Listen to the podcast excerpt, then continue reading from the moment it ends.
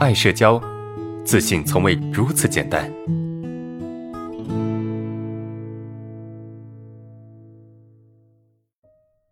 对，看最后一个问题吧，我都都我都被打断了啊！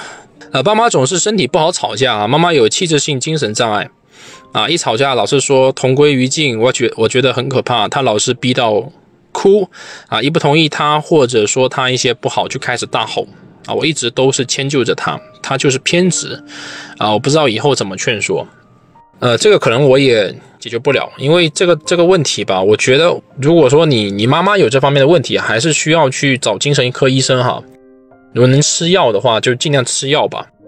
啊，这个还真的不是我能解决的一个范畴哈，因为确实有很多东西啊，不是你能搞得定的，你知道吗？就是人的能力真的非常有限啊，人的能力真的非常有限，你你没有办法去解决你能力之外的事情。像你妈妈这个问题，她她不是自己想。就想这么对你去怎么这么去对你的，或者这么来针对你的，不是的，她是没办法，他是有心理问题，他会对吧？情绪控制不住，他会暴躁，这些东西都是他控制不了的，你懂吗？如果说你可以去跟他沟通，好好的去告诉他他的问题在哪里，对吧？那也可以，对吧？实话实说，你跟他讲，就是妈妈，你的问题在哪里啊？你总是会怎么怎么样？因为有些人他是看不到的。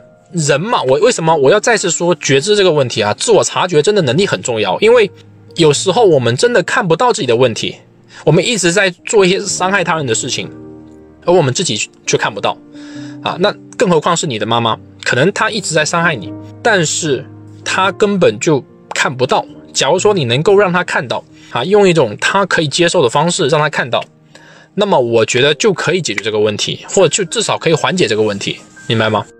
没有人是愿意伤害自己的孩子的。假如他一直在做的事情对你是有很大的伤害，并且他知道这个事情对你有很大伤害，那么他就不会做了，或者他就会去减少做，对吧？至少可以去改善这个问题，明白吗？